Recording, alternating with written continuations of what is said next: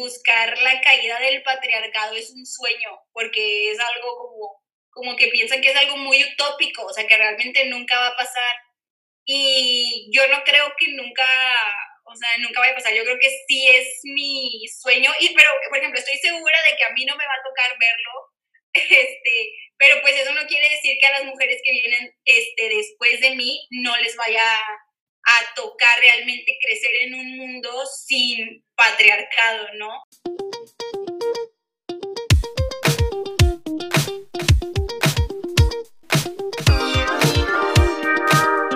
Hola, ¿cómo estás? Bienvenida a Inspirable Podcast, tu fuente de información donde te platico de libros, historias de mujeres exitosas y más. Yo soy Majo Pruneda y te invito a inspirarnos juntas.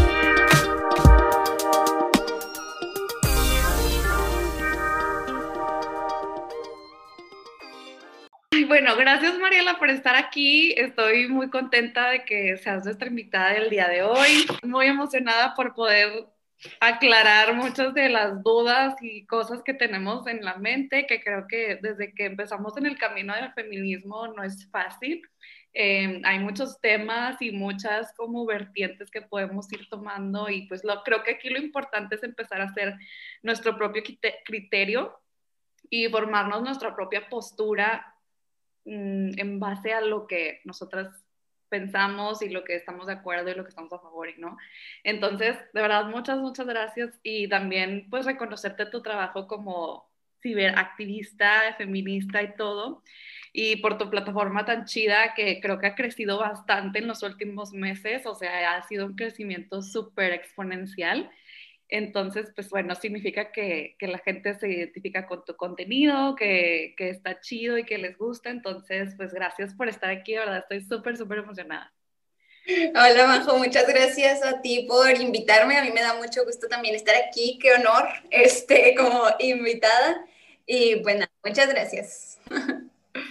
Yay, bueno, primero que nada quiero platicar sobre el ciberactivismo. Creo que en los últimos meses hemos podido ver que esta manera de hacer activismo, sobre todo en las redes sociales que están tan, pues son tan importantes en nuestro día a día, aunque no lo queramos, este, aunque no dependamos de ello o así, pero es una manera en la que nos informamos, donde aprendemos, donde escuchamos música, donde vemos videos, o sea, todo, todo, todo está al alcance de nuestros celulares. Entonces, obviamente, pues el activismo iba, a migrar a esta forma de compartir y de, compartir ideas sobre todo, yo creo. Entonces, quisiera platicar cómo utilizas tú tu plataforma como feminista y pues combinándolo y utilizando el ciberactivismo para eh, traer todos estos temas a, a las redes. Este, pues primero como feminista yo creo que en general siempre me ha gustado como, eh, como, o sea, hablar o compartir este, como el conocimiento, entonces por eso pues me gusta como hacer posts o hacer de que TikToks, Reels y así, porque siento que es una manera muy sencilla en la que puedes plantar o sea, como una semillita sin que las personas se den cuenta de que estás plantando una semillita. O sea, realmente creo que también esa fue la manera en la que yo empecé a abrirme este, al feminismo hasta que lo vi en otras eh, mujeres en redes sociales sin que como que fuera muy, muy directo. O sea, era muy, una manera muy sutil de meterlo. Entonces, como yo empecé de esa manera, digo, pues qué increíble que haya más personas que empiecen de esa manera y creo que por eso le di, o sea, en general por ahí. Pero aparte, digo, siempre me ha gustado como hacer, este, no sé, o sea, como los, los posts, o siempre me ha gustado escribir y así. Entonces, cuando dije, pues debería de hacerlo de feminismo, pues ya se juntó todo muy bien, las cosas que me gusta hacer. Este, y ya después con lo del activismo, yo creo que empezó, este, sí, mucho a raíz de la pandemia, porque pues literal el 8 de marzo del año pasado, este, pues fuimos a la marcha todas bien felices y como un fin de semana después o dos fines nos encerraron otra vez de que a todos y fue que no manches, o sea, ya ahora qué, qué va a pasar, ¿no? Y de hecho en ese momento yo no hacía, o sea, contenido, tipo, sí subía de que cosas de sobre feminismo o así, pero no en sí contenido, contenido como, ah, voy a hacer mi contenido. este, pero pues sí, compartía como que mi feminismo en, en, mi vida diaria y así, ¿no? Pero yo creo que por eso el activismo ha crecido mucho a raíz de la pandemia, porque es la única manera que tenemos. O sea, mínimo antes era como que usabas las redes sociales para como enterarse de un tema y organizar una marcha, por ejemplo. Pero ahorita si ya no puedes organizar una marcha porque pues sería como un poco irresponsable, pues bueno, mínimo entonces no nada más uses las redes sociales para informar del problema, sino para exigir justicia, ahora sí. Tipo, creo que por eso vemos muchos eh, videos y muchos posts cuando pasa algo sobre el mismo tema, porque es la, la única manera que tenemos ahora de hacer ruido o de hacer justicia. Entonces, pues sí, yo creo que es muy, muy importante y muy valioso. Sí, sobre todo porque creo que, como decimos, sobre todo ahora que hay, em, podemos viralizar temas que antes no tenían tanto, pues, atención, no tenían tanto foco, o sea, porque los medios de comunicación masivos como televisión, radio, pues obviamente están sesgados a lo que las televisoras, a lo que las compañías de radio quieren mediatizar, ¿no? O sea, siempre son los mismos temas y no se le daba la importancia a las personas, como a las historias individuales por las personas, ¿no? O sea, vemos en los periódicos de que, ah, sí, balacera, no sé, de que eh, comes morino, cosas así, ¿no? De que en alguna avenida o hubo un accidente y murieron tantas personas. Ok, pero ahora estamos viendo que las historias de las personas, en especial ahorita de las mujeres, importan y a mí lo que me gusta mucho o lo que yo trato de hacer cuando veo alguna noticia de estas eh, tan terribles de mujeres que desaparecen o, que, o feminicidios así, verlas como personas, ¿no? O sea, que no era nada más una estadística, esta estadística que tenemos muy marcada de al día mueren nueve mujeres en México, pero a mí me gusta verlo, pues sí, esas mujeres también eran hijas de alguien, eran hermanas, eran novias, eran estudiantes, o sea, eran estudiantes de medicina, de arquitectura, o sea, como tratar de verlas y humanizar esas historias, ¿no? Creo que eso es también lo que las redes sociales nos hace hacer, em, como ver a esas personas como lo que eran, o sea, personas como tú, como yo, que en cualquier momento, o sea, estás en peligro y ya no sabes qué puede pasar. Entonces, eso es lo que a mí me gusta y lo, con lo que yo conecto más, o sea, tratar de no vernos como una estadística, porque no lo somos, no somos un número, somos personas que sienten, que bailan, que cantan, y pues también es triste ver cuando una de ellas ya no está, o sea, que o que le quitan la vida o así, entonces, no sé, ¿tú cómo te sientes al respecto con esto? Yo creo que ahí entra perfecto como, me acuerdo que la primera vez que escuché esta frase, yo creo que fue en alguna marcha, que dicen, no es un caso aislado, es el patriarcado. Yo me sé que la primera vez que lo escuché no lo entendí. Y así como tú dices, o sea, antes veíamos a, lo mejor en el periódico, muere niña por X cosa, o muere mujer porque su esposo la golpeó, o X, cosas así y como que no, o sea, no, no se te ocurría pensar que algo, o sea, había un problema, no era, no estaba muriendo nada más porque, porque las personas son malas y ya, sino que realmente hay un problema estructural detrás de la razón por la que se está muriendo, o sea, por, de la razón por la que fue asesinada, ¿no? Eh, poniendo específicamente. Entonces, por ejemplo, yo me acuerdo que antes me gustaba mucho ver así los programas también de que como CSI o esos programas de que la ley y el orden y así, y ya después, o sea, cuando estás como muy marcada aquí, te das cuenta que, o sea, todos los casos, realmente la mayoría de los casos en los programas son feminicidios, o sea, ya que entiendes lo que es un feminicidio, lo ves en todos lados y como antes también lo veías, pero no, no, no te caía el 20 de que están conectados todos, o sea, no es la, una mujer allá y una mujer acá, son todas las mujeres. Y todas, o sea, no importa de que ni en dónde vivamos, ni de qué color sea nuestra piel, o sea, no importa nada, todas estamos expuestas a lo mismo, porque en todo el mundo hay eh, violencia patriarcal. Entonces yo creo que ya en el momento en el que entiendes eso y sabes que le podría pasar a cualquier mujer como cercana a ti, pues es muy, muy preocupante y ya vas abriendo los ojos. Yo creo que eso es algo también muy, muy increíble, o sea, pues que te das cuenta que realmente todas están conectadas este, y es un problema que pues se tiene que erradicar completamente.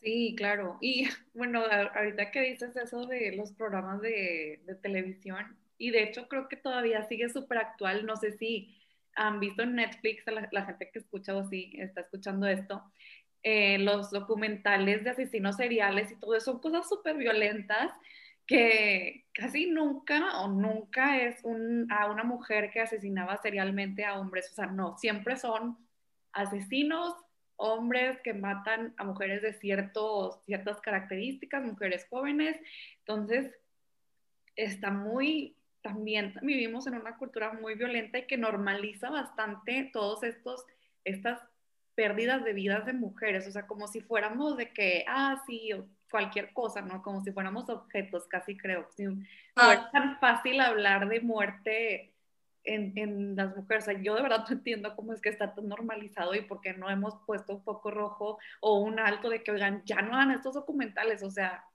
y hagan las investigaciones que tengan que hacer, pero esto está demasiado perturbador, yo creo. No sé, a mí me, me, causa mucho dolor ver esas cosas y ver cómo hay gente que se apasiona tanto por eso. Digo, oye, no es una historia, como tú dices, no es una, un caso aislado, o sea, son muchos y así como esas historias ha, ha, habido más y estás hablando del dolor de las familias, de los amigos, de las amigas de esas personas. Sí, sí, totalmente, yo sí, o sea, es que sí, ya después de que le pones nombre de que feminicidio está casi imposible que no lo veas en todos lados o en todo lo que consumías, o sea, precisamente que en los programas y en los documentales y así. También algo que yo no le había puesto tanta atención, pero la mayoría de los, o sea, de los asesinos seriales que vemos como en los documentales y así, o sea, que están basados en la vida real, siempre son, como tú dices, o sea, casi nunca ves de que, ah, mujer asesina serial mató hombres. Casi siempre son hombres blancos asesinando a un chorro de mujeres. Entonces eso también está de que, ala, o sea, está muy, muy desproporcionado también la, como los, los números de cuántos son hombres, cuántos son mujeres también, o sea, está muy, muy cañón. Sí, y creo que también esto, como decíamos ahorita, puede llegar a ser muy abrumador para nosotras como feministas y mujeres en general. Hay mujeres que tal vez no se quieren etiquetar como feministas y pues también está bien y respetable, pero es demasiado, o sea, hablando de que estamos, sobre todo ahorita en la pandemia y estos meses de, cuarentena y de aislamiento, estar viendo noticias todo el tiempo, no sé si a ti te pasa de que entras a Twitter y ves noticias de otra mujer desaparecida, otra, otro feminicidio y de niñas chiquitas o cosas así que están muy fuertes y que es mucho para nosotras eh, lidiar con eso todos los días. Si tú no estás bien, al final de cuentas no vas a poder hacer nada como para, por esas historias que estás leyendo, ¿me explico? Entonces, eso también es muy importante porque pues como, como feminista en general y como activista también, pues es muy abrumador la cantidad de historias que escuchas. Entonces, este, pues sí, o sea, como que sepan dónde está su límite y, que lo puedan aplicar cuando realmente lo necesitan aplicar, porque, pues sí, o sea, no, no está cool tampoco que, que sientan como que le deben algo a alguien o que es su responsabilidad tal cosa o así, porque no es así. Este, no, no, no se podría, no nos daría la vida, no nos daría el corazón, las emociones para hacer tanto realmente. Sí, yo totalmente concuerdo con eso y a veces creo que es súper difícil saber hasta dónde, o sea, como que siento, bueno, a mí me pasa que me siento culpable como si no comparto esta noticia, mm, dejo de ser feminista, soy más o menos feminista y pues sabemos que hay algo que se llama lo del feministómetro y a, a mí me parece algo súper patriarcal estarnos midiendo, ¿no? O sea, como que otra vez caemos en lo mismo de que tenemos que ser las perfectas feministas. Eh, pero esto sí se me hace como ya too much de que, que no eres, como tú dices, no eres ni más ni menos por compartir todas las noticias de todas las mujeres, ni eres menos porque a veces te tienes que tomar un día, o sea, porque como tú dices, o sea, si no estás bien tú misma y si estás triste, y si estás agobiada, si estás frustrada, te vas a paralizar. Bueno, a mí me ha pasado que es como que ya, o sea, me, me, tengo que dormir un ratito porque es demasiado, yo, o incluso hasta llorar tantito o algo así de que ya, o sea, es demasiado, no puedo, sobre todo ahora que se vienen fechas muy importantes para nosotras, que es marzo y, y todo el mes, creo que vamos a estar súper, súper activas en redes sociales y todo lo que podamos, pues ahorita no podemos vernos en persona, pero sí, totalmente concuerdo con eso. Quisiera hablar del patriarcado, o sea, creo que existe todo un debate, una polémica o no sé en cuanto a esto, que hay gente que dice que no existe, que eso es, se me hace absurdo, pero para empezar, quisiera que nos des tu definición de qué es el patriarcado y después de eso vamos viendo cómo podemos hacernos conscientes sobre esto y qué podemos hacer al respecto ya que somos conscientes. Ok, este, bueno, primero en sí el concepto de patriarcado este, se lo debemos a las feministas radicales que fueron como las primeras en poner la piedrita porque antes estaban bueno, o sea, en general así rápido en historia del feminismo europeo y en Estados Unidos, las liberales, que fueron como el primer grupo de, feminismo, de feministas que, que hubo, de que feministas liberales, pues como de las primeras ramas, este, ellas se enfocaban mucho en decir como que igualdad, igualdad, igualdad. Y eh, no sé, luego sí obtuvieron el voto y luego sí ya podían trabajar y sí esto y lo otro, pero eran mujeres blancas de clase alta y las demás mujeres era como que, ay, qué padre que tú puedas votar, pero yo no puedo, qué fao ser estar en la política mientras yo estoy en la chinga, ¿no? O sea, qué bonita tú allá, pero realmente tu igualdad a mí no me va a servir para nada, o sea, a mí no me está llevando a otro lado.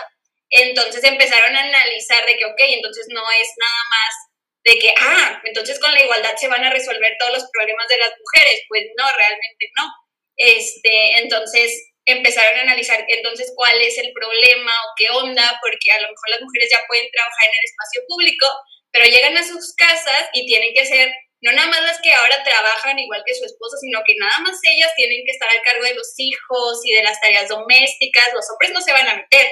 O sea, las mujeres salieron al espacio público, pero los hombres no se van a meter al espacio privado a hacer las tareas del hogar ni nada de eso. Entonces dijeron, no sirve de nada que en tu casa te sigan oprimiendo, ¿verdad? Y ya empezó como este concepto de, del patriarcado, que pues es un concepto para estudiar realmente la, la sociedad, ¿no? Eh, la definición que yo tengo este, es que el patriarcado es un sistema que está como en todas las áreas de nuestra vida, o sea, es un sistema político, económico, religioso, social, en todos lados. Este, que tiene, o sea, la dominación de los hombres sobre las mujeres. En sí la palabra como patriarca, pues se usaba desde antes, o sea, si pensamos como que en la Biblia, por ejemplo, dicen mucho los patriarcas, que eran como que los dueños, los jefes de toda una casa, por ejemplo. Pero bueno, esa casa tenía, o sea, eras dueño de, de la mujer, o sea, de tu esposa, de tus hijos, etcétera. Tú eras el dueño, no era tu compañera, no era nada, tú eras tu dueño y tú todo, ¿no? Entonces, este, pues para eso está como el concepto, o sea, para poder estudiar la, cómo los hombres siguen dominando tanto dentro de la casa como afuera, o sea, en el espacio público y en el espacio privado. Este, y así, o sea, es el sistema que permite esta dominación de los hombres sobre las mujeres. Ese es el concepto que tengo. Perfecto. Hablamos de diferentes feminismos. Yo sé que tú te identificas como una feminista sin rama. Creo que yo también más o menos me categorizo ahí. Si es que quisiera categorizarme. Tengo muchas cosas, coincido con muchas cosas de la rama radical, no coincido tanto con la liberal, pero hay algunas cosas de la radical con la que no, o sea, no, siento que todavía no estoy ahí, ¿verdad? Porque me gusta también ser inclusiva, no sé tú qué opinas sobre el lenguaje inclusivo, no sé también si, pudieras darnos qué es lo que más identifica a la rama radical, a la liberal, a la, al feminismo interseccional, que creo que son los que se me vienen a la mente los que más. De estas, ¿cuáles, este, si nos pudieras ayudar a definirnos un poquito? Sí, eh, bueno, como este, les decía, como que en la historia en Estados Unidos, así como en, entre los 50, 60, este, que fue pues cuando se terminó la Segunda Guerra Mundial y así, es cuando empezó el liberal, porque o sea, otra vez las mujeres este, se organizaron, pero, o sea, haciendo énfasis en que no todas las mujeres, se organizaron las mujeres este, blancas de clase alta, burguesas, la mayoría, ¿no? Para pues que las dejaran trabajar como a sus esposos. Entonces ellas empezaron pues este movimiento que quería igualdad con los hombres. Y eh, a raíz de eso, pues las demás mujeres que tenían vivencias completamente diferentes dijeron, oye, tu igualdad no me va a servir para nada a mí, porque realmente yo nunca voy a poder ser igual. Este, y ya empezaron como que a, a abrirse distintos feminismos, que aunque es como también un poco, o sea, es que no quiero caer como en, no es que antes no hubiera otros feminismos, porque sí lo sabía, pero obviamente como lo, la teoría que conocemos o la historia que conocemos, pues al final de cuentas es una historia blanca, eurocéntrica, o sea, es muy difícil conocer la historia de las personas que no estaban dentro de una academia, ¿no? Entonces quiero hacer énfasis en que ya había feminismo, obviamente, pero pues no así como, este, como en la academia, pues, o sea, no con sus... No estaba definido tal cual. Ajá, exactamente, pero ya lo había, claro que ya lo había. Pero bueno, entonces a raíz de eso ya empieza como que más feminismos, ahí empieza el radical, que fue el que puso el concepto de patriarcado y ya fue como que el patriarcado es el sistema que nos estaba oprimiendo en todas las áreas de nuestra vida y es con lo que hay que terminar completamente, ¿no? Eh, pero, por ejemplo, el radical este, tiene bastantes aportaciones de que también fueron como que las primeras que empezaron a hablar de, de la sexualidad, este, que le pusiéramos énfasis en, de en los métodos anticonceptivos, la planeación, el aborto, obviamente, este, que también el tema de, del género es algo que ellas tienen como muy muy marcado también abolir el género, porque se basa un poquito en que a raíz de que naces con vulva se te asigna el género mujer. Y ese género, pues, es, una, es un constructo de cosas que oprimen, o sea, que ya son oprimidas. Este, no sé, de que, ay, pues es que son más débiles, ay, pues es que le gusta el rosa, ay, pues es que, que se quede en su casa, ay, pues es que está aquí para ser mamá, etcétera, ¿no? O sea, todas, todas las conductas asignadas al género femenino, o sea, al género mujer, ya son este, oprimidas y el otro a fuerza es el opresor. Entonces, pues sí, este, por eso quieren abolir el género, o sea, buscan que ya no haya eh, etiquetas, que ya no haya roles, eh, etcétera. Y qué otra cosa, ah, pues como tú este, decías también, practican también mucho el separatismo, que es este, pues priorizar los, los espacios de mujeres y no nada más los espacios, sino como por ejemplo, ¿sabes qué? Yo, este, no sé, antes escuchaba mucha música de hombres. Entonces ahora como mi, voy a llevar mi separatismo, por ejemplo, a la música y voy a empezar a escuchar música de mujeres, por ejemplo. O sea, tú puedes llevar el feminismo, digo, el separatismo, perdón, así, o sea, con algo como que sencillo de que ya voy a escuchar música de mujeres, o sea, en lugar de hombres, hasta el punto de voy a dejar de relacionarme con hombres, aunque me gusten los hombres, porque así lo estoy decidiendo, o sea, así estoy decidiendo llevar mi separatismo. Por eso también luego hay mucho de que, ay, entonces las feministas radicales no pueden tener novios o las feministas radicales no pueden ser heterosexuales. Y no es así, o sea, no es que no puedan, sino que hay feministas radicales que llevan su separatismo a ese, a ese grado de ya no voy a relacionarme con hombres. Pero no significa que todas las feministas radicales lleven su separatismo así o de la misma manera, ¿no? O sea, ya es como que, pues, diferente cada quien. Al final de cuentas, tú no vas a estar en una rama en la que no te sientes cómoda. Sea, si tú sientes que tú, todas tus compañeras, por ejemplo, las que conoces, llevan su separatismo así y tú no, y eso te hace sentir incómoda, pues obviamente no vas a querer estar ahí. O sea, ya se trata también tú de que en dónde, en dónde te sientes cómoda y aparte, pues que obviamente simpatices con lo que dice un poquito la, la rama, ¿no? Entonces, sí, ese es como que el feminismo radical.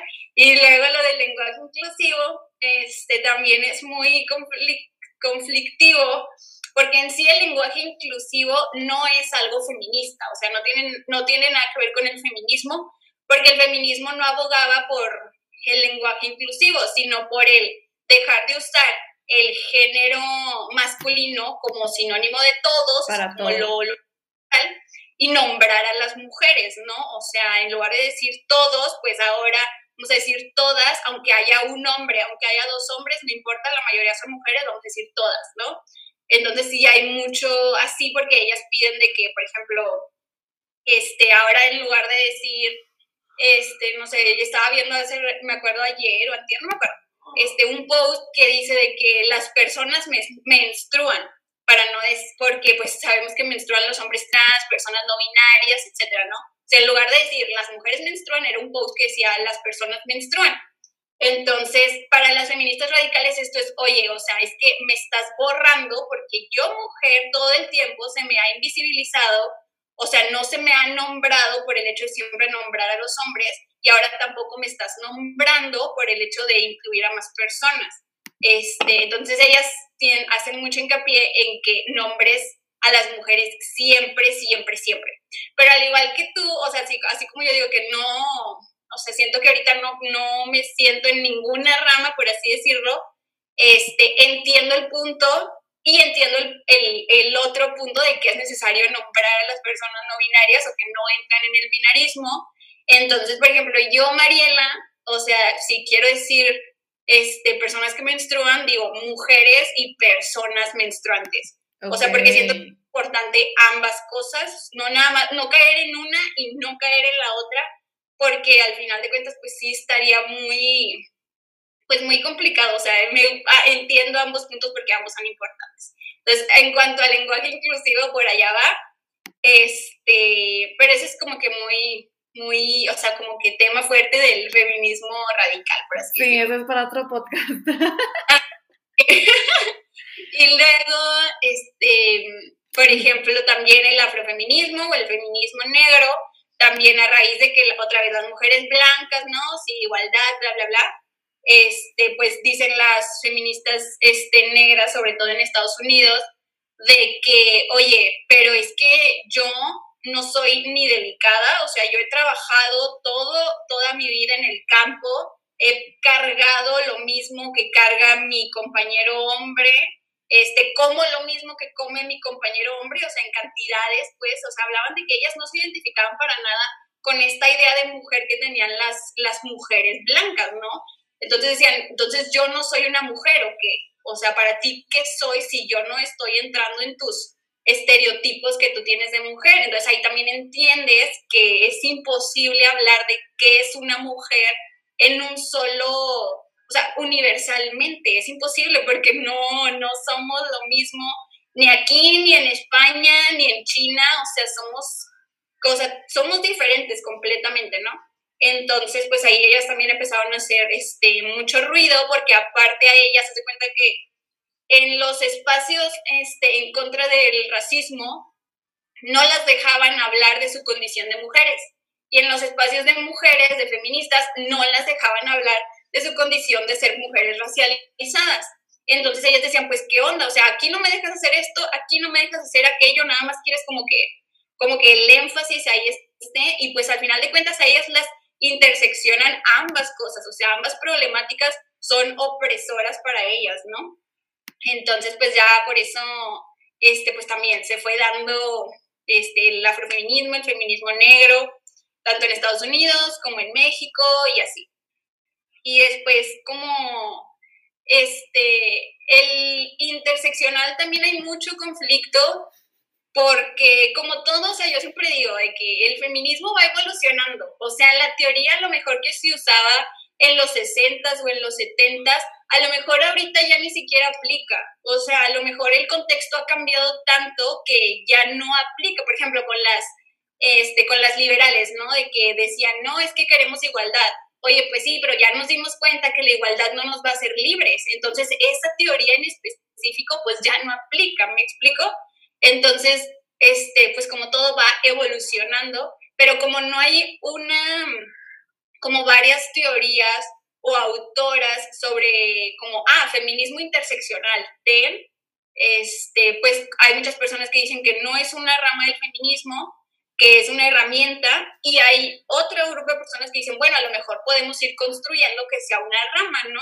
Entonces, yo creo que a lo mejor, o sea, ambas cosas ya ahí va a depender completamente, pues precisamente de cómo vamos evolucionando como, como feministas, este, haciendo pues obviamente como análisis y crítica de, de todo, ¿no?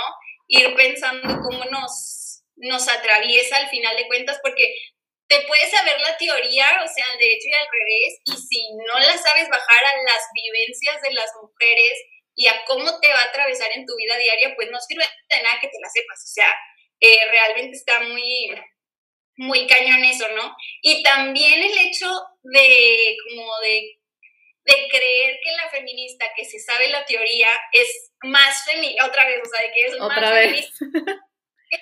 o sea, estás, o sea, aparte de ser una conducta de que patriarcal, de que ah, ella es más feminista que yo, también es una cuestión como súper clasista y súper privilegiada porque uno, o sea, si todas tuvieran como el, el, acceso, por ejemplo, al material, este, a lo mejor no, no todas tendríamos como la misma este, capacidad lectora, ¿cómo se dice? Sí, o sea, el entendimiento, a lo mejor lo entenderíamos de maneras diferentes. Y luego, aparte de eso, pues obviamente no todas tenemos como el mismo acceso este, a toda esta información y a todas las lecturas. O sea, sigue siendo sumamente un, un privilegio, ¿no? Entonces también eso está como súper mal. Entonces sí. también que nadie las vaya a hacer menos por no saberse X cosa o así, o sea, no. Eso ya también está, este, pues no está chido, ¿verdad? Y no aplica. Este, entonces, pues con el interse interseccional está esto, pero en sí la interseccionalidad como tal está definida por una feminista negra, de hecho, que se llama Kimberly Crenshaw, y ella justamente por el problema que, que te comentaba de que la, el problema de las mujeres racializadas se intersecta el tema del machismo con el tema del racismo, pues ellas necesitaban este, eso, o sea, una intersección, por eso se llama interseccional, porque dos problemáticas se interseccionan y es como una rueda justamente para ver de qué maneras nos pueden, este, pues se pueden interseccionar distintas cosas, ¿no? Luego ya entra de que, este, no sé, si eres inmigrante o no, si eres heterosexual o no, si eres trans, transgénero o no, o sea, todo ya este, va pues haciendo obviamente más intersecciones y se crea una doble discriminación, triple discriminación, etcétera, ¿no? Este, pero sí, sí eso es la interseccionalidad. Aunque aquí estaría padre hacernos la pregunta, o sea, es que eso es algo que yo me pregunto mucho de, o sea, como qué plantearía un feminismo interseccional, sí, interseccional como queremos decir incluir a todas las mujeres, ¿no? O sea, yo entiendo eso por feminismo interseccional. Entonces, si vamos a incluir a todas las, a todas las mujeres, contra qué, qué, qué, se buscaría luchar. O sea, las mujeres, no sé, o sea, supongamos, entonces en el feminismo interseccional entrarían de que tanto las mujeres burguesas como las mujeres asalariadas, entonces, ¿contra qué? O sea, ellas cómo van a luchar contra esto si estas también están en esta rama. O sea, eso es, eso es un análisis, un cuestionamiento que yo me hago de que creo que por eso, o sea, yo la tomo también más como una herramienta porque pienso, ¿cómo vamos a juntar todas las problemáticas en un solo feminismo? Entiendo que tú feminista, por ejemplo, seas interseccional, o sea, eso lo entiendo perfectamente, porque yo también creo que, o sea, pues me gustaría definirme así, ¿no? O sea, de que me gusta, porque ahorita no tengo una rama, o sea, realmente me gusta analizar de que todas las vivencias, o sea, no, real, no nada más las mías y escuchar a todas, o sea, a las demás mujeres. Entonces, pues sí, no sé, eso es algo que yo pienso, pero creo que ya hablé mucho. No, está súper bien. Y claro, tipo, también a veces dicen de que también quieren que todo, el feminismo resuelva todo, ¿no? O sea, que el feminismo sea la, la solución a todas las problemáticas. Y, o sea, como que está muy complicado que el feminismo sea la madre Sí, sí, no, está, está muy mal y es que, no sé, o sea, bueno, eso también lo vemos de bastante, eh, yo creo que en Facebook es donde yo me tomo más comentarios así y casi siempre son de hombres, obviamente, ¿verdad? De, que, que no apoyan el feminismo diciendo, ay, las feministas rayando monumentos, pero miren, aquí pasó que, no sé, a un señor lo golpearon y nadie hace nada. Y es que, porque las feministas tendrían que hacer una marcha porque golpearon a un señor si eso no tiene nada que ver con el feminismo. Claramente están en contra de esa violencia, pero eso no, no significa que ellas se van a poner a luchar por eso. ¿no? Sí, no, de que, ay, no, y a los hombres, porque no hay día del hombre, no sé qué, a ver, pues no te veo a ti marchando porque quieres un día del hombre, o sea, si tú también sufres violencia porque no te organizas con tus compas, van ahí a la macro y se ponen a, tener sus propios cartulinas y todo, o sea, ah, no quieren que las feministas también vayamos para allá a abogar por los derechos del hombre, tenemos muchas cosas que resolver nosotras primero, antes de tener que estar viendo por todas las problemáticas habidas y por haber. O sea, eso también coincido con todas con, con las con las radicales que, que, dicen, a ver, o sea, tenemos un chorro de cosas que ver aquí, no podemos andar resolviendo y arreglando el, el mundo para todas, o sea, ya tenemos demasiado en nuestro plato, ¿sabes?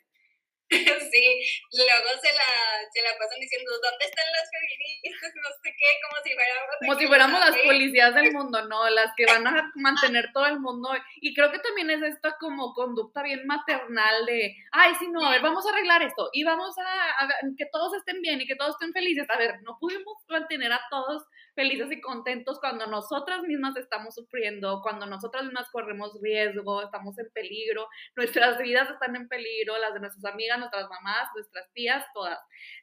Este, pero entiendo que el feminismo no puede abarcar todas las problemáticas. Quisiera también saber, em, ahorita que platicamos de toda la rama radical, de que el, el, separatismo y personas, mujeres que llevan su separatismo hasta sus relaciones sentimentales y su heterosexualidad y todo, creo que tú y yo que tenemos novio, como que de repente eso puede llegar a ser un cuestionamiento constante de, ok, eh, sí tengo novio y bueno, esto me hace feminista o no es feminista, o sea, también creo que hay que reconciliarnos con que no todo lo que hagamos tiene que ser feminista o no, ¿verdad? O sea, hay cosas que no tienen que ser feministas y otras cosas que simplemente, o sea, son cosas, ¿no? No, no tratar de etiquetar todo. Pero siento que eso también a veces puede ser como una, una cuestionamiento que nos pueden traer otras feministas u otras ramas de que por qué se siguen relacionando con los hombres o con el enemigo, con el origen de todas estas problemáticas que tanto nos han afectado y tanto nos duelen, ¿no? Entonces, ¿cómo tú vives tu relación? ¿Cómo lo cuestionas? ¿Cómo lo llevas con tu novio?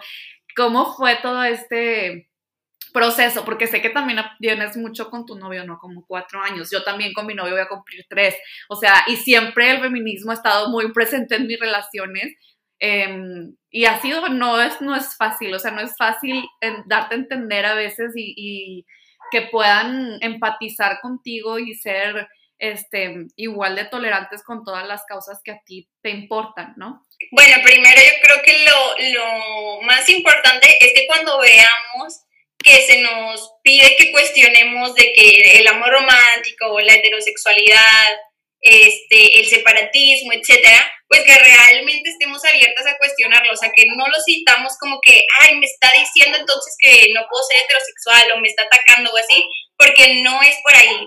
Este, ojo, sé que sí puede haber obviamente personas que pueden llegar a decirles que no pueden ser, esas personas ignórenlas, porque nadie te puede decir este, lo que puedes y no puedes hacer, ni si algo te hace feminista o no, así que eso ni lo tomen en cuenta, pero cuando realmente es una invitación a cuestionar, pues ahí sí tómenlo y, y cuestionenlo realmente como, pues con, con, los brazos abiertos, ¿no? Porque sí es importante realmente cuestionar, al final de cuentas cuestionar es lo que nos hace feministas, o sea, cuestionarlo todo, todo, todo, ¿no?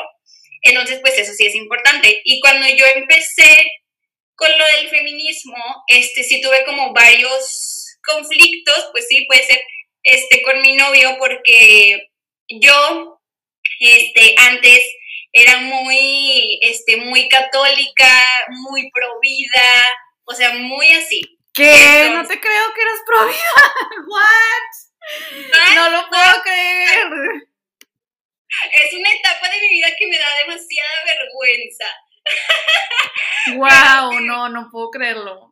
Ah, y estaba de que este, en, grupos católicos y así, yo sí, en, católica niña.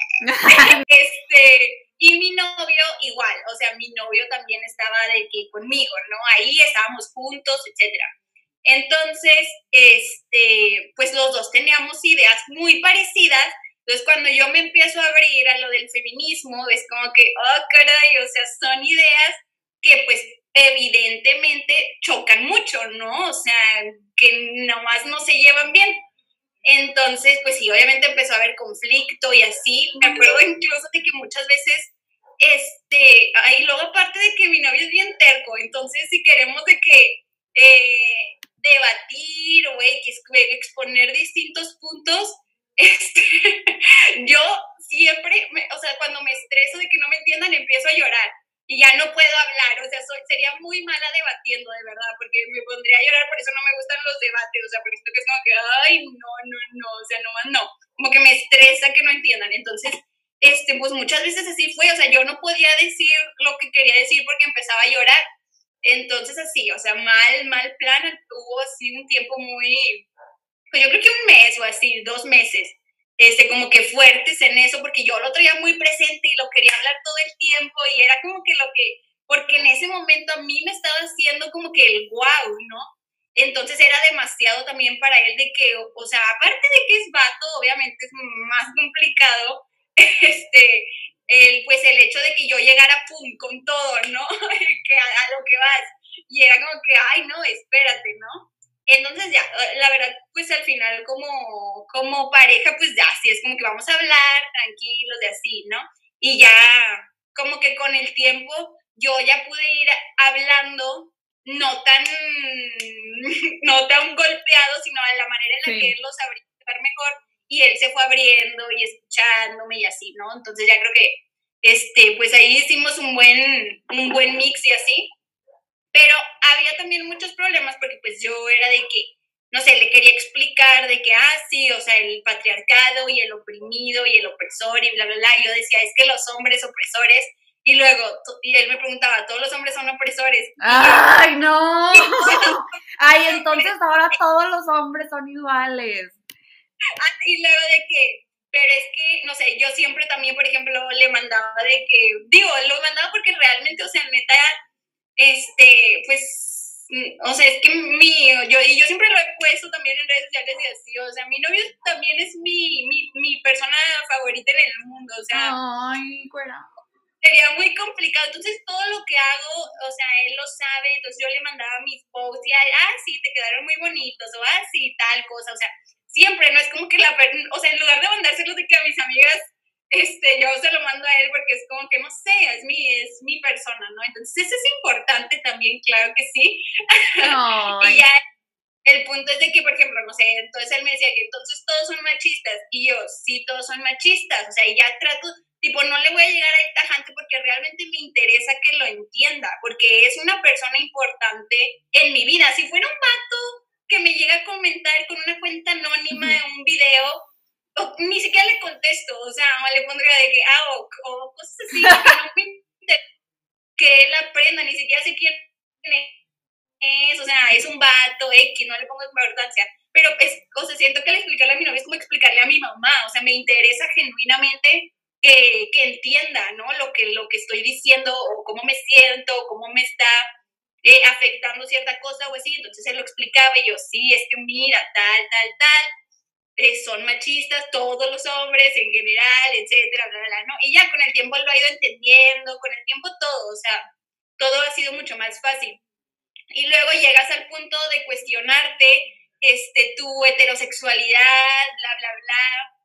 Y también fue muy duro porque yo creo que me empecé a cuestionar mi heterosexualidad cuando empezó la pandemia, o sea, a raíz de que pues empezamos a ver más cosas, etcétera, y ya me lo empecé a cuestionar, bla, bla, bla, y cuando yo me la cuestioné, yo sí dije, no mames, o sea, claro que no soy heterosexual, siempre lo Es neta.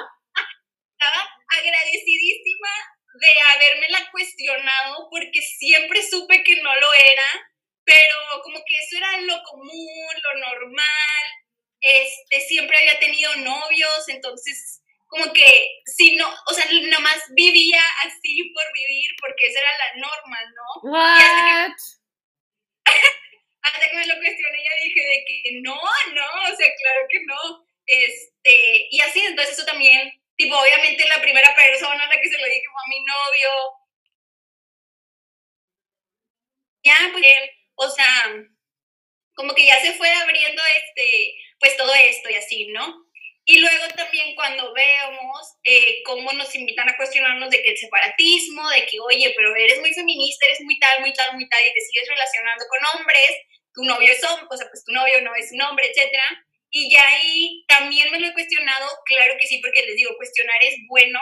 Y yo pienso, si a lo mejor, este, yo ya siendo feminista, o sea, no hubiera tenido novio, no hubiera hecho nada y así, y si me hubiera invitado a cuestionar, a lo mejor pude, podría haber puesto como opción de que, ah, pues sabes que como soy bisexual, pues voy a elegir no relacionarme con hombres, porque puedo, porque me puedo dar ese lujo, porque el separatismo también es un lujo, o sea, hay mujeres feministas, mamás, por ejemplo, que sus hijos son hombres, y pues no, ellas no se van a separar de sus hijos, ¿no? O sea, sus hijos no pueden ser el enemigo, ¿no? O sea, al final de cuentas también como llevar tu separatismo muy extremo, pues tenemos que hablar de que eh, este, significa un privilegio también.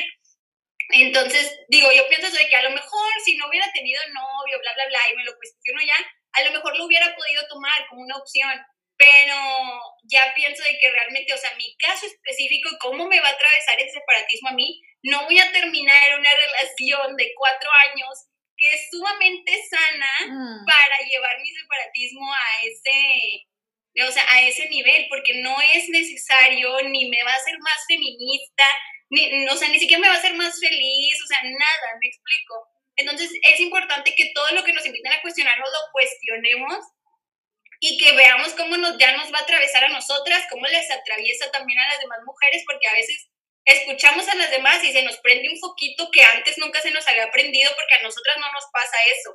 Entonces también eso creo que es muy importante y pues así, o sea, que no pasa nada, o sea, realmente, aunque ya seas feminista y te sigan gustando, no sé, o sea, porque luego también dicen que nadie odia más a los hombres que las morras bisexuales, porque no pueden evitar al final de cuentas que les gusten los hombres. Sí, claro. uno no escoge, ¿no? ¿Quién te va a gustar o no? Al final de cuentas, aunque ya seas feminista, aunque seas tal cosa, o sea, no importa, si te gusta un hombre, te gusta un hombre y punto, o sea, al final de cuentas nadie puede pues eso, o sea, nadie puede escoger quién le gusta, quién no, etcétera. Entonces eso ya va cada una en su vida personal, o sea, nada más pues sí, siempre estar abiertas a cuestionarlo, o, ah, ok, me gusta este hombre, pero ¿qué, qué tipo de hombre es? O, ay, bueno, este hombre, este, ok, pero puedo hablar de feminismo con él, puedo hacer tal cosa, puedo X cosa, como todo ya dependiendo de nosotras, de nuestro contexto y así.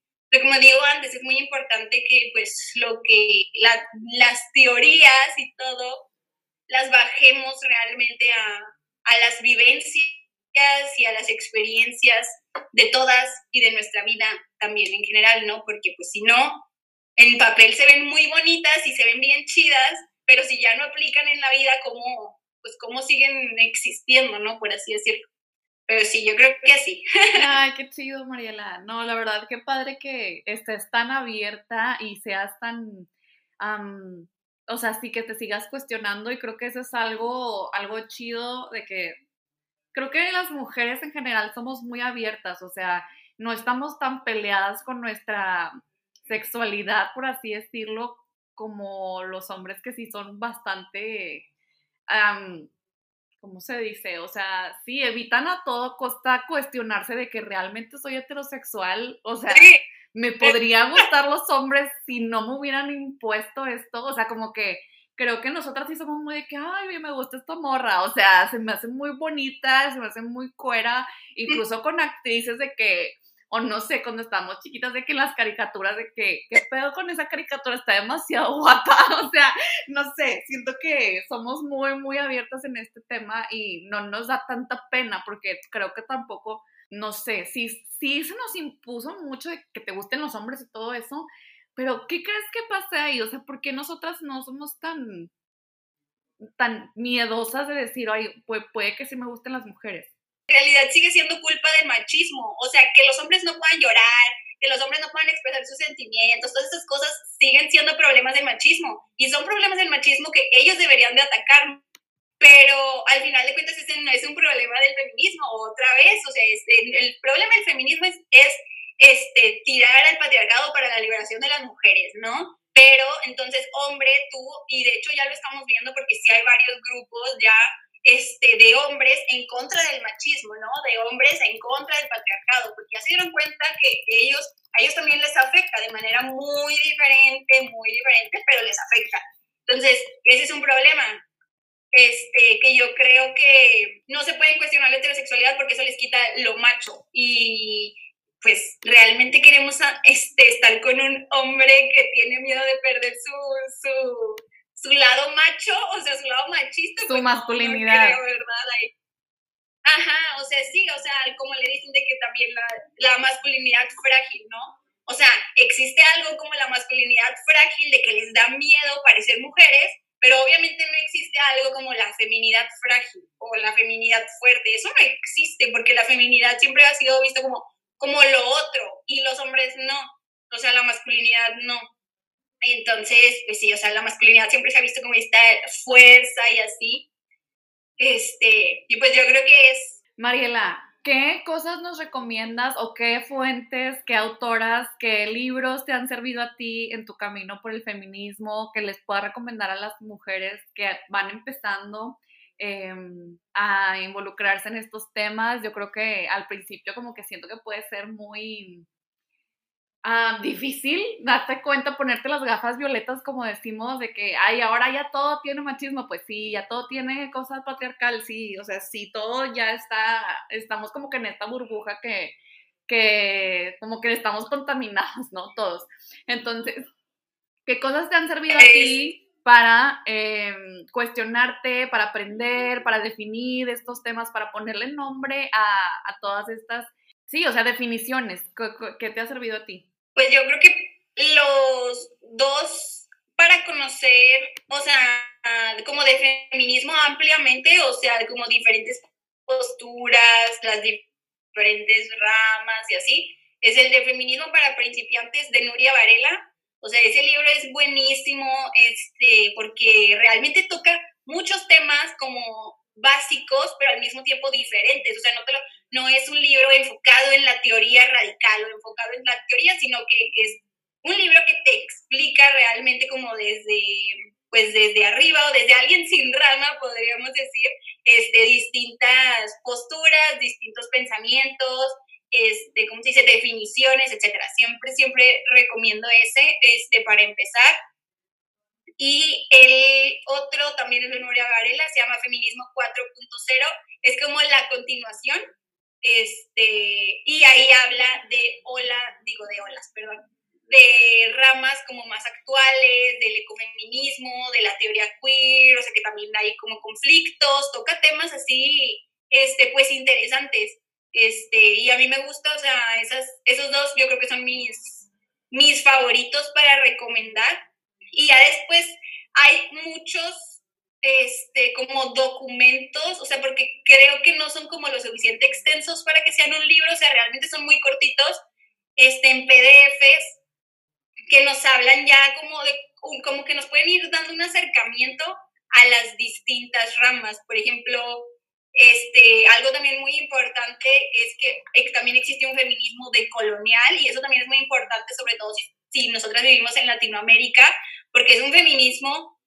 que critica la colonialidad, obviamente. Este lado que yo te digo de que pensar que todo el feminismo se tiene que centrar en Europa y en Estados Unidos y Latinoamérica, ¿qué? O sea, ¿para cuándo, no?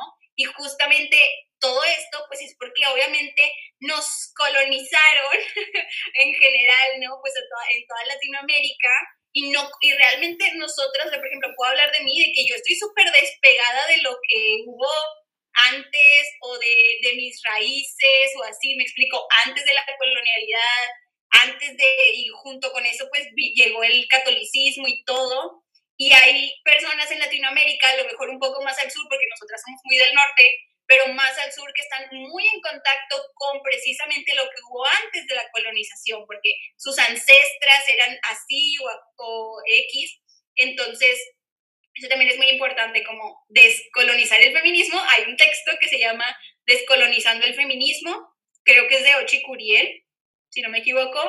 Y luego también otro que recomiendo bastante es a Bell Hooks, que se llama El feminismo es para todo el mundo.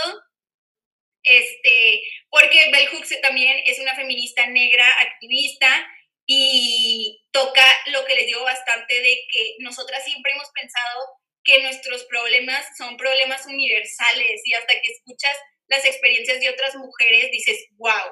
Entonces ella hace bastante crítica a eso, también dice que, hey, aguas, ustedes feministas blancas que piensan que todo lo que les pasa a ustedes les pasa a todas porque no es así, o sea, abran los ojos, ¿verdad?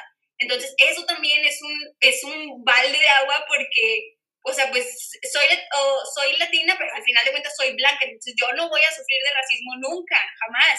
Entonces es muy importante, pues precisamente que estemos abiertas a escuchar esto, porque luego, este, si ha pasado mucho, o sea, bueno, yo he visto eh, feministas, por ejemplo, que se saben todas sus teorías, supongamos que es la teoría radical, ¿no? Al derecho y al revés, se lo saben y todo, son europeas, son blancas, y alguien les dice, oye, lo que estás diciendo aquí es racista, no, no es cierto, no es racista, oye, lo que estás diciendo aquí es colonialista, no, no es cierto, no es cierto, no es cierto, y sí es cierto. Entonces, no sirve de nada que te sepas cierta cosa si no vas a escuchar las vivencias de las demás mujeres y le pongas atención a lo que te están diciendo. O sea, yo siempre me gusta decir que aprendes mucho más cuando escuchas a las demás que cuando te avientas de que todos los libros que pueda haber al derecho y al revés. O sea, es muy, muy importante escuchar, o sea, a las demás.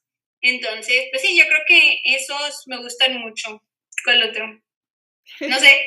Ah, también está el de la heterosexualidad obligatoria, ese es de Adrien, no sé cómo se pronuncia, Adrien Rich se llama.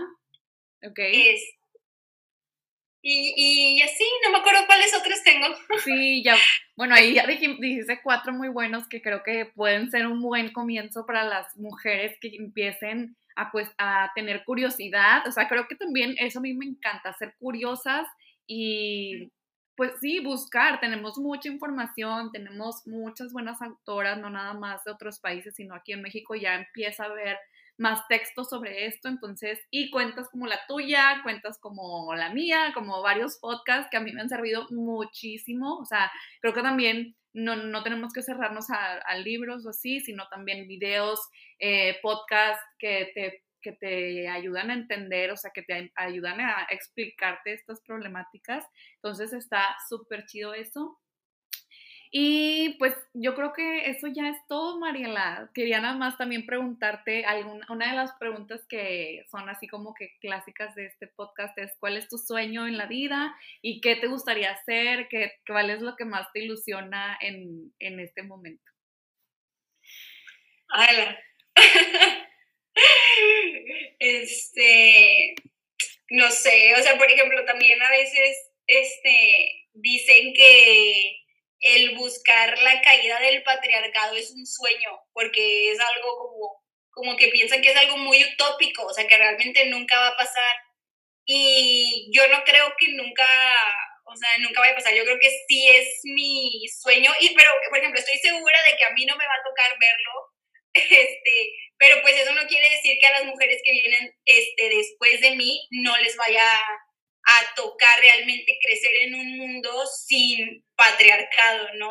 O crecer en un mundo en donde pues ellas puedan ser libres independientemente de qué. Entonces yo creo que ese sí es mi sueño. Y digo, no pienso de que, ay, por mi hija o así, porque no sé si quiero tener hijos todavía, estoy en ese, así pensando, pero en general, o sea, no importa que no sean mis hijos, no importa que no sean nada, creo que, o sea, algo que me, que me gustaría bastante o que me inspira bastante es pensar yo quiero que crezcan niñas con algo que yo no crecí. O sea, quiero que crezcan niñas, por ejemplo, viendo programas feministas en lugar de viendo programas que yo vi, no sé, por ejemplo, Patito Feo, en donde siempre están peleándose entre morras. El centro de atención es, es un hombre que, o sea, obviamente amo esas series porque tienen que ver con mi infancia, pero quiero que haya mensajes completamente diferentes para, para las niñas y que sencillamente, o sea, puedan vivir su vida, porque también es muy problemático que la mayoría de las agresiones a las niñas pasa dentro de su misma casa, porque es demasiado, o se está demasiado normalizado, ¿no? Entonces, pues todo eso, o sea, yo creo que sí se puede, este, y pues yo creo que eso es algo que me inspira, este, pues también para seguir haciéndolo, pues lo, lo que hacemos y así.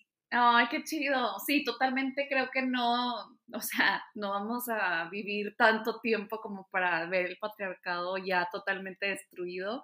Pero pues así como nosotros estamos haciendo nuestra parte, hubo otras mujeres que hicieron su parte y que gracias a ellas podemos estar aquí platicando, podemos tener la oportunidad de ir a la escuela, de estudiar, de trabajar, de decidir si queremos ser madres o no, de cuestionarnos nuestras propias creencias. Entonces, me gusta pensar que en un futuro va, o sea, todo va a ser más amigable. Quiero pensar en un mundo donde no corramos peligro después de las 8 de la noche, donde podamos niñas, o sea, que las niñas sean niñas, que no se les obligue a ser madres si no quieren, que las, que las mujeres que no quieren ser madres tampoco tengan que hacerlo obligatoriamente y que seamos más libres, o sea, como dicen, no quiero ser valiente, quiero ser libre. Entonces, eso también me gusta mucho pensar que en algunos años las cosas van a ser diferentes a como nos ha tocado a nosotras, y no porque estemos súper mal, o sea, creo que ha habido mucho avance, pero otra cosa del feminismo es nunca conformarnos con lo que ya hay, o sea,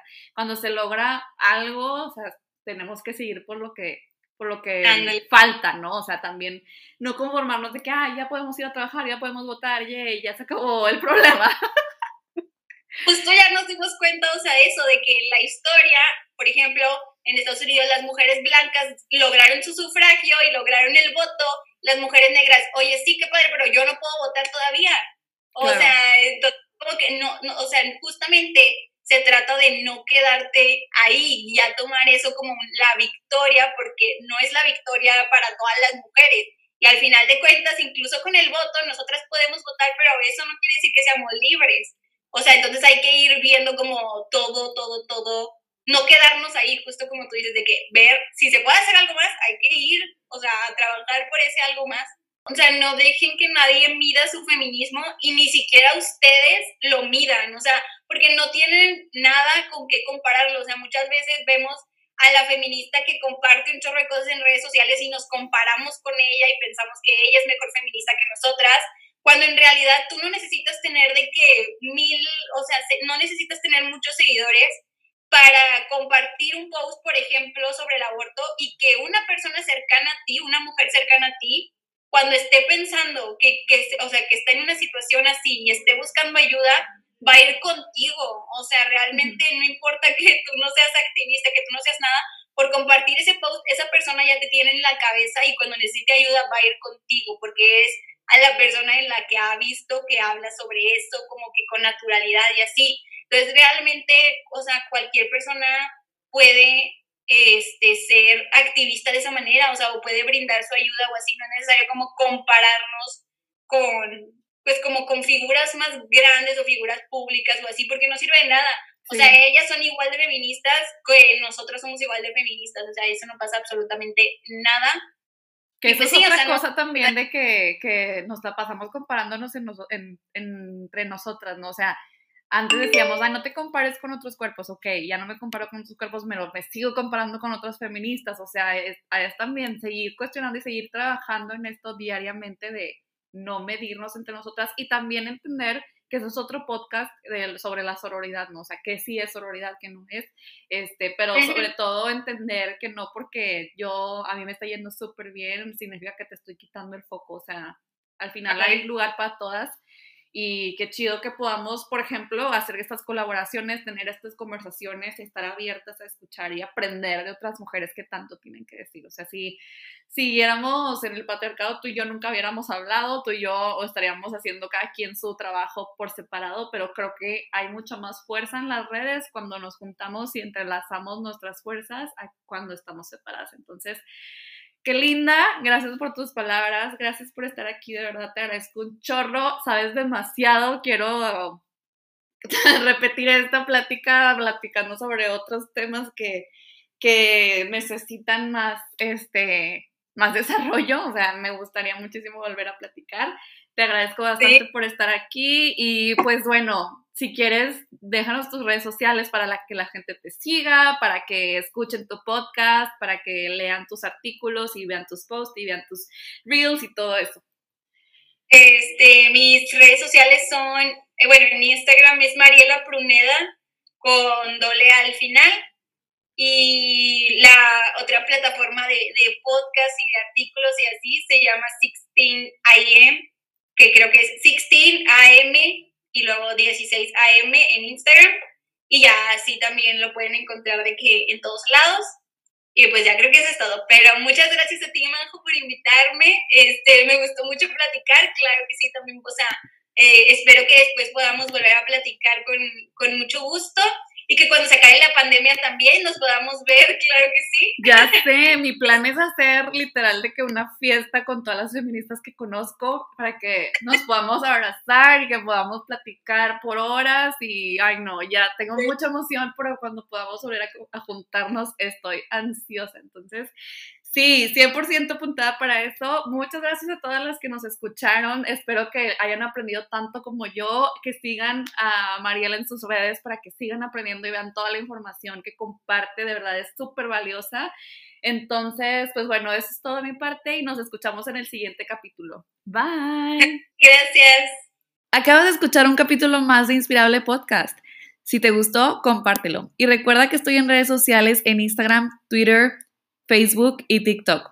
Nos vemos la siguiente semana en el próximo capítulo. Bye.